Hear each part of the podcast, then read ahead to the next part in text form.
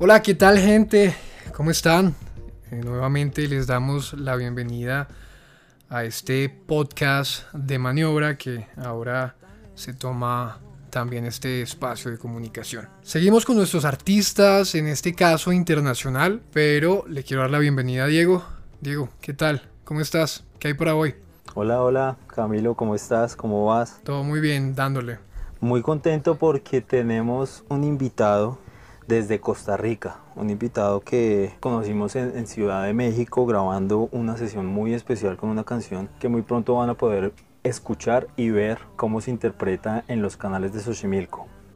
Vamos a estar hablando de nuestro artista y imagínense además eh, la locación en donde logramos grabar con él pues es una de las más representativas diría yo de México. Diego, ¿de quién estamos hablando? Bueno, hoy estamos con Tato, Tato, ¿cómo estás? Hola, hola Camilo, hola Diego, ¿cómo están? Y pues aprovechando el tiempo en lo que se pueda con esto de, la, de las cuarentenas, ¿no? Del aislamiento. Pero muy feliz de estar hablando con ustedes en esta tarde. Nosotros igual, Tato, contentos y felices de poder tenerte. Cuando estábamos preparando este podcast con Diego, me dio un dato que me pareció muy interesante y es y está relacionado a tus inicios musicales por ahí me votó otro datico y es que tu profesión de alguna manera no está tan vinculada directamente con este mundo artístico. Entonces me gustaría saber cómo fueron precisamente esos inicios musicales tuyos. Sí, yo, yo no soy músico de profesión hasta hace poco realmente. Pero para empezar por el inicio, yo empecé a tocar guitarra cuando tenía 13 años porque mi papá compró una guitarra para él. No era para mí, eh, pero mi papá no la usaba, entonces yo la empecé a usar con un librito de esos que traen como acordes, como un cancio, cancionario, no sé cómo se les dice en Colombia. Sí, cancionario. Em, y pues con eso fue que aprendí a, tocar algunos acordes. Poco a poco me di cuenta que tampoco sonaba mal mi voz. Y después me di cuenta que podía de repente escribir algunas canciones, que en ese momento, siempre lo digo, di, pues canciones con influencia de la pubertad, ¿verdad? Puro amor y puro despecho y y el típico pop romántico que uno, que uno después se avergüenza. Pero por ahí fue mi inicio musical. Mm, fue como hasta la universidad que, que me di cuenta que de repente podría hacerlo un poquito más en serio. Conocí a algunos amigos de un estudio que se llama Vibras. Es un estudio aquí en Costa Rica. Y les mostré algunas canciones y fue ahí donde decidimos grabar un EP. Pues para ver qué pasaba, ¿verdad? En esta época que dices estabas que en mitad de carrera, eras estudiante todavía. Era estudiante, pero ya estaba ejerciendo en mi carrera. Yo estudié comunicación con énfasis en publicidad. En ese último año de universidad, fue el 2014, eh, empezamos a producir el EP, que es El Cambio Inevitable, que salió en el 2017. Y ya yo estaba trabajando en una agencia de publicidad como redactor creativo. Vemos que estabas en, pues prácticamente ya culminando tu carrera universitaria. Pero entonces no llegó un punto en tu decir, bueno, me inclino más por mi profesión o me inclino más por mi vocación? ¿O cómo fue ahí esa, esa disyuntiva, Tato? Fue hasta el año pasado, en septiembre, que yo decidí escoger una de las dos y escogí la música. Desde septiembre yo renuncié a mi trabajo y ahora sí estoy enfocado completamente a la composición musical y pues a mi carrera artística, por así decirlo. Bailemos un tango, aunque esto tenga ritmo de bolero, que no hay acto más sincero. Que el que baila Empezó muy bien, empezó muy bien porque, por ejemplo, este año tuve un lanzamiento tangolero que va, va bastante bien. En este momento está en el número uno en varias radios de Costa Rica. Em, em, me fui a México un par de meses, tuve una pequeña girita, ahí conocí a Diego. Y estuvo muy bien hasta que empezó todo esto del coronavirus. Porque yo venía, venía con muchos planes a Costa Rica, venía a hacer algunos conciertos, unas presentaciones, venía a producir un EP. Pero en este momento todo está en pausa. Entonces, creo que es una experiencia extraña lanzarse por completo a, a, una industria musical y toparse con esto que nos sacude el piso a todos, ¿no? Claro, claro, claro. Igualmente también tengo entendido que duraste muchos años en la agencia, ¿no? Pues trabajando en publicidad. Sí, estuve siete años. Siete años en, puestos de creatividad y de diseño gráfico. Al final ya incluso era, eran puestos de dirección que son un poquito más altos. wow. Y aparentemente, según cuenta la gente, soy bueno en publicidad, pero a mí sinceramente nunca me llenó. Es, no sé, nu- nunca me sentí muy cómodo y muy feliz ahí. Y creo que de no haber sido por la música, igual habría dado el salto a algún otro gremio, no sé cuál, Mm, ok, pero por dicha en este momento tenía la música, ¿no? claro. Tato, esto que nos acabas de contar en cuanto a, digamos, esa creatividad que tenías en la publicidad, ¿te ayudó también, crees que de alguna manera, al proceso creativo dentro de la música? Más concretamente, a componer. Mm, sí, yo creo que sí. Hay, hay algo que, que, que yo siempre trato en mis canciones, es que cada una tenga un tema muy claro o un concepto. Y eso del concepto se maneja mucho en publicidad, que las campañas tengan un concepto creativo por detrás, sus respectivas bajadas, por así decirlo, que son las ejecuciones. Creo que yo eso lo, lo aplico a mi, a mi música. Todas las canciones tienen un- una temática muy clara o un concepto de fondo muy claro o un sentimiento que mueve esa canción.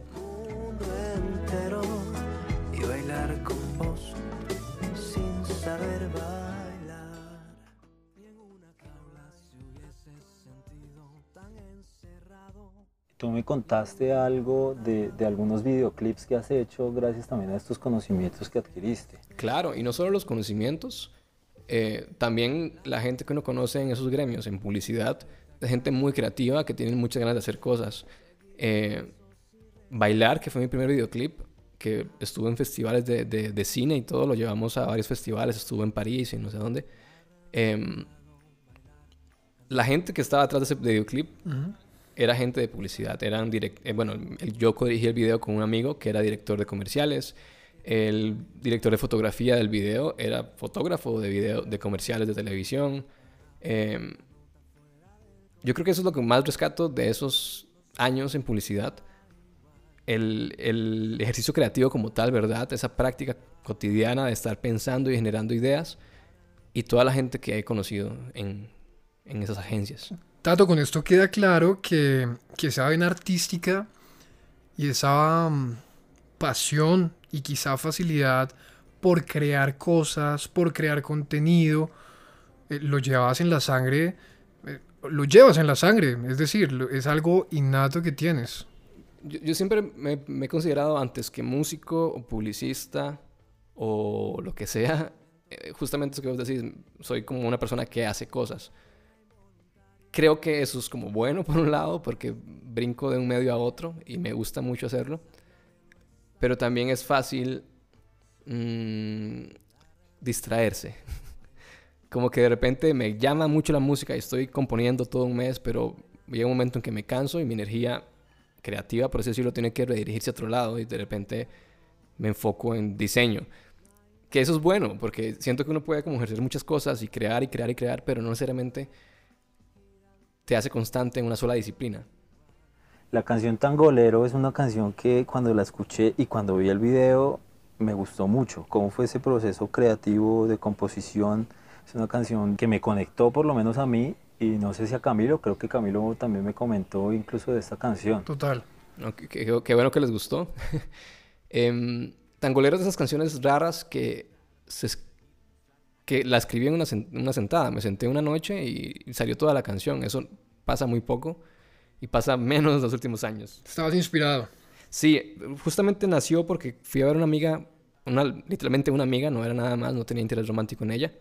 Eh, fui a verla a una presentación de tango que ella tenía una noche. Y quedé tan, tan impresionado por la manera en la que ella bailaba y como el performance en general era muy, era muy mágico. Suena un poco cliché y como cursi, pero es que sí era medio mágico. Y yo en serio estaba pensando que ella estaba flotando en la pista de baile porque se movía de una manera que yo no, no entendía. Y saliendo de esa presentación, cuando iba camino a mi casa, iba a tomar un, un Uber, creo. eh, yo iba pensando, a mí me gustaría bailar con ella, aunque yo no sepa bailar, sería como demasiado interesante. Nada más poner a alguien que no sepa bailar nada con una persona pues increíblemente buena en eso. Eh, y de ahí fui construyendo, fu- fui construyendo la canción. La canción literalmente empieza diciendo, bailemos un tango, aunque eso tengo el ritmo de bolero, porque en ese momento yo no sabía tocar tango en la guitarra y sabía tocar boleros. Entonces, como por inercia, comencé a tocar un bolero, porque era lo, lo más cercano, por así decirlo. Lo que, con lo que te conectabas Exacto, exacto. en ese momento.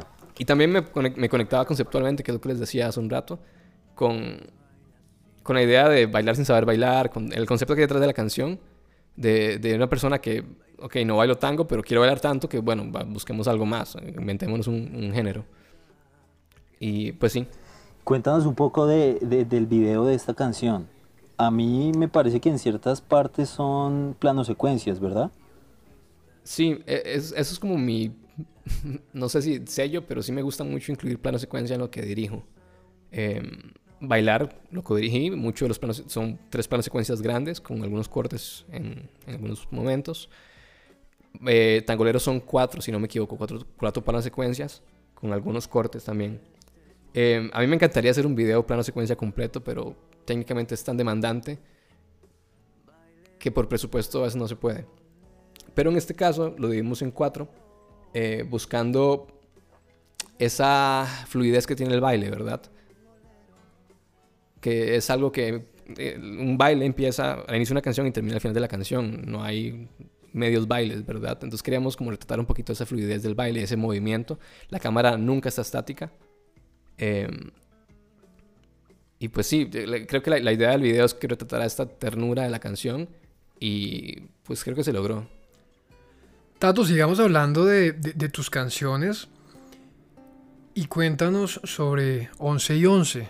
Esta fue la canción que escogió nuestro artista invitado de hoy para grabar precisamente el video eh, que logramos sacar en México. Ahorita más adelante Diego y Tato van a estar hablando de esos detalles del video, pero cuéntanos muy por encima sobre ese proceso de creatividad y amplía ya eh, lo que nos cuentes sobre la canción propiamente, sobre 1111. Claro. Em, yo siempre he pensado que mi música es muy introspectiva. eh, Como que siempre hablo de cómo me siento frente a algo o cómo me va a sentir cierta persona. No son canciones como de... No son tan objetivas. Siempre, hay un- siempre está el filtro del que la escribe. Entonces yo más bien exhibo ese filtro, me parece. Em, entonces siempre tengo como esas canciones que hablan de estados, momentos y cómo me afectan a mí como persona que al final de cuentas muchas personas se sienten igual, ahí es donde conectan las canciones, ¿no? Em, hay una canción que se llama Montaña Rusa, que el coro es saber que todos han estado iguales, tu mayor consuelo, y habla de que ya yo, ya yo debería haber aprendido que los planes se caen, que uno comete errores, que uno falla, que uno se cae, pero que a todos nos ha pasado y eso está bien y por eso hay que buscar como comunicarlo, por alguna, decirlo de alguna manera. Creo que eso es lo que conecta con la gente, que, que en la vivencia, la vivencia o la experiencia individual mía se refleja la experiencia individual de otras personas. Se conectan. Se conectan completamente. Y 11 y 11, 11 y 11 se la propuse a Diego para grabarla en Xochimilco, porque es una canción que yo relaciono directamente con México. Y como íbamos a grabar en México, eh, me pareció muy, muy oportuno.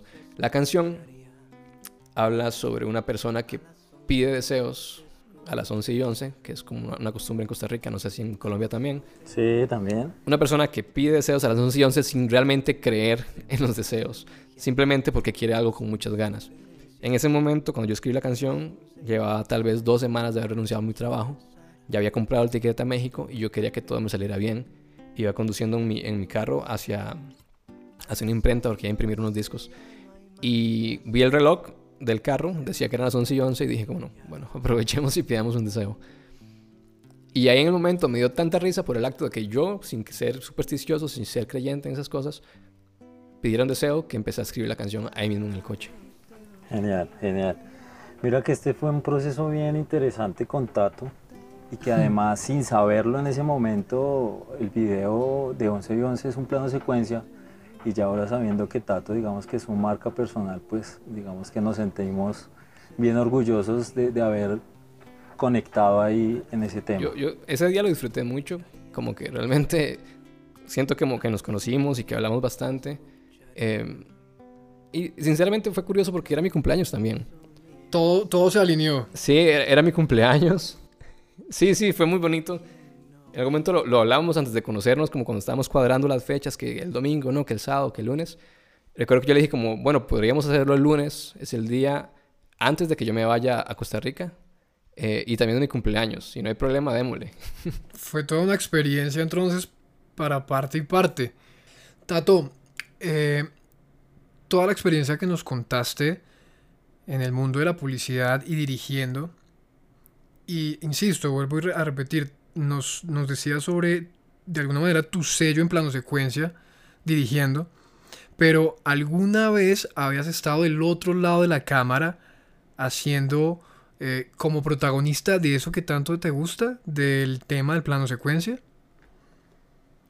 Sí y no. o sea, sí han habido sesiones en las que uno nada más se desentiende y deja que la demás gente haga, haga eso.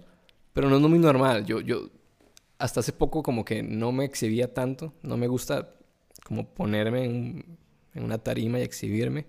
Es un poco extraño porque soy músico. Eh, pero hasta ahorita sí lo estoy haciendo más, buscando más esos espacios de exhibición, que la gente vea los videos, que también soltar un poco. Soy un poco controlador con las cosas. Eh, y creo que hay también un acto bonito de confianza al dejar que una persona externa se, se encargue de, de- de ponerte a vos en tu mejor lugar, ¿no? Y exhibir lo mejor de vos en un determinado momento, no sé. Eh, últimamente sí lo hago más. Bueno, Tato, si tuvieras que decir tu experiencia eh, grabando para maniobra en una sola palabra, ¿cuál sería? Memorable. Creo que todo el día es un día muy bonito que voy a, que voy a recordar. sí. Pues es un honor el que, sí, es un honor el, el- el que nos haces. De antemano, muchísimas gracias, Tato, por primero darnos esa oportunidad de, de conocerte, de grabar el video en un sitio tan especial como lo fue en México. Y esto es maniobra realmente, poder hacer ese vínculo con, con artistas, con las personas amantes de la música y que nos abran de alguna manera su corazón y, nos cuenten todo lo que nos has contado hoy. No es todavía la despedida, Tato. Yo quiero que antes nos hables sobre el lanzamiento que tienes de tu nuevo tema. Cuéntale a la gente de qué estamos hablando. Claro. Bueno, primero que todo agradecerles a ustedes por el espacio, ¿verdad? Yo, yo siempre soy muy agradecido con las personas que se toman el tiempo para platicar con, con uno como, y hablar de las canciones hablar de dónde viene uno, más que la canción, sino quién es la persona que está detrás. Entonces, di, no, muchas gracias.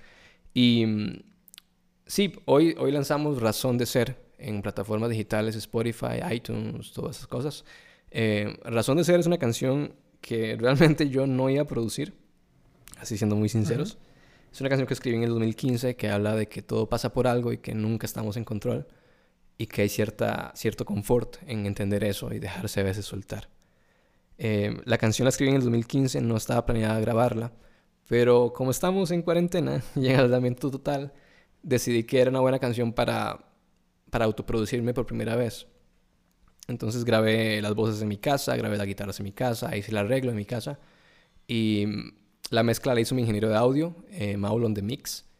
Y mm, salió una canción que yo esperaba que sonara más casera y realmente suena como una canción completamente producida en estudio. Y pues es, es especial por eso, me hace sentir un poquito más orgulloso, porque fue un trabajo mío de autoexploración por alguna, por, de alguna manera. Y mm, nada, espero que les guste, ya va a estar disponible en todo lado, razón de ser. Bueno, entonces ya saben, el primero de mayo sale Razón de Ser y el 12 de mayo, les voy anticipando ahí, sale 11 y 11. ¿Listo? En sesión con plano, secuencia, maniobra. Bueno, Diego, y entonces, las personas que quizá nos estén escuchando por primera vez, que no han visto un video de maniobra, y Tato fue ese primer artista del que están conociendo un poco más, pendientes a las redes sociales, a nuestro estreno con Tato. Tato, mil y mil gracias por abrirnos tu corazón, por contarnos un poco de ti, y ya sabes, esta es tu casa. No, a ustedes las gracias. En serio, yo encantado de hablar un rato con ustedes. Bueno chicos, este ha sido nuestro podcast de hoy. Recuerden, estamos en YouTube, estamos en Instagram y por todos los canales de medios donde nos puedan escuchar como Spotify. Un saludo, estén pendientes de nuestro próximo audio. Chao, chao. Lanzo mi deseo al viento, a quien no sé.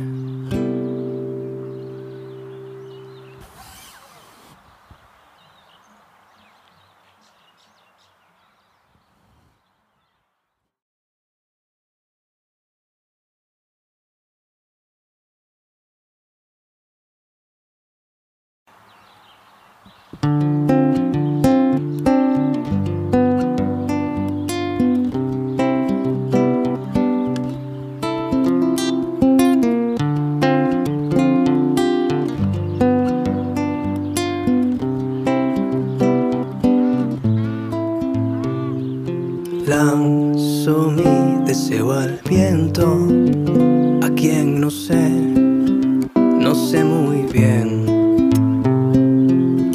Aunque nunca fui supersticioso, aquí me ven creyendo que por cruzar los dedos todo el día, por juntar la piel con la madera, por pedirle al mundo lo que quiero,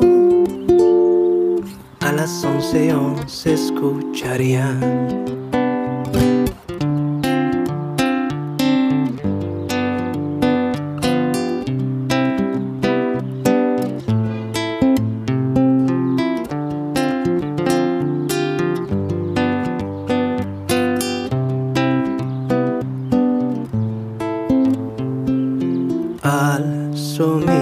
Al cielo, al tiempo que pasa tan bien.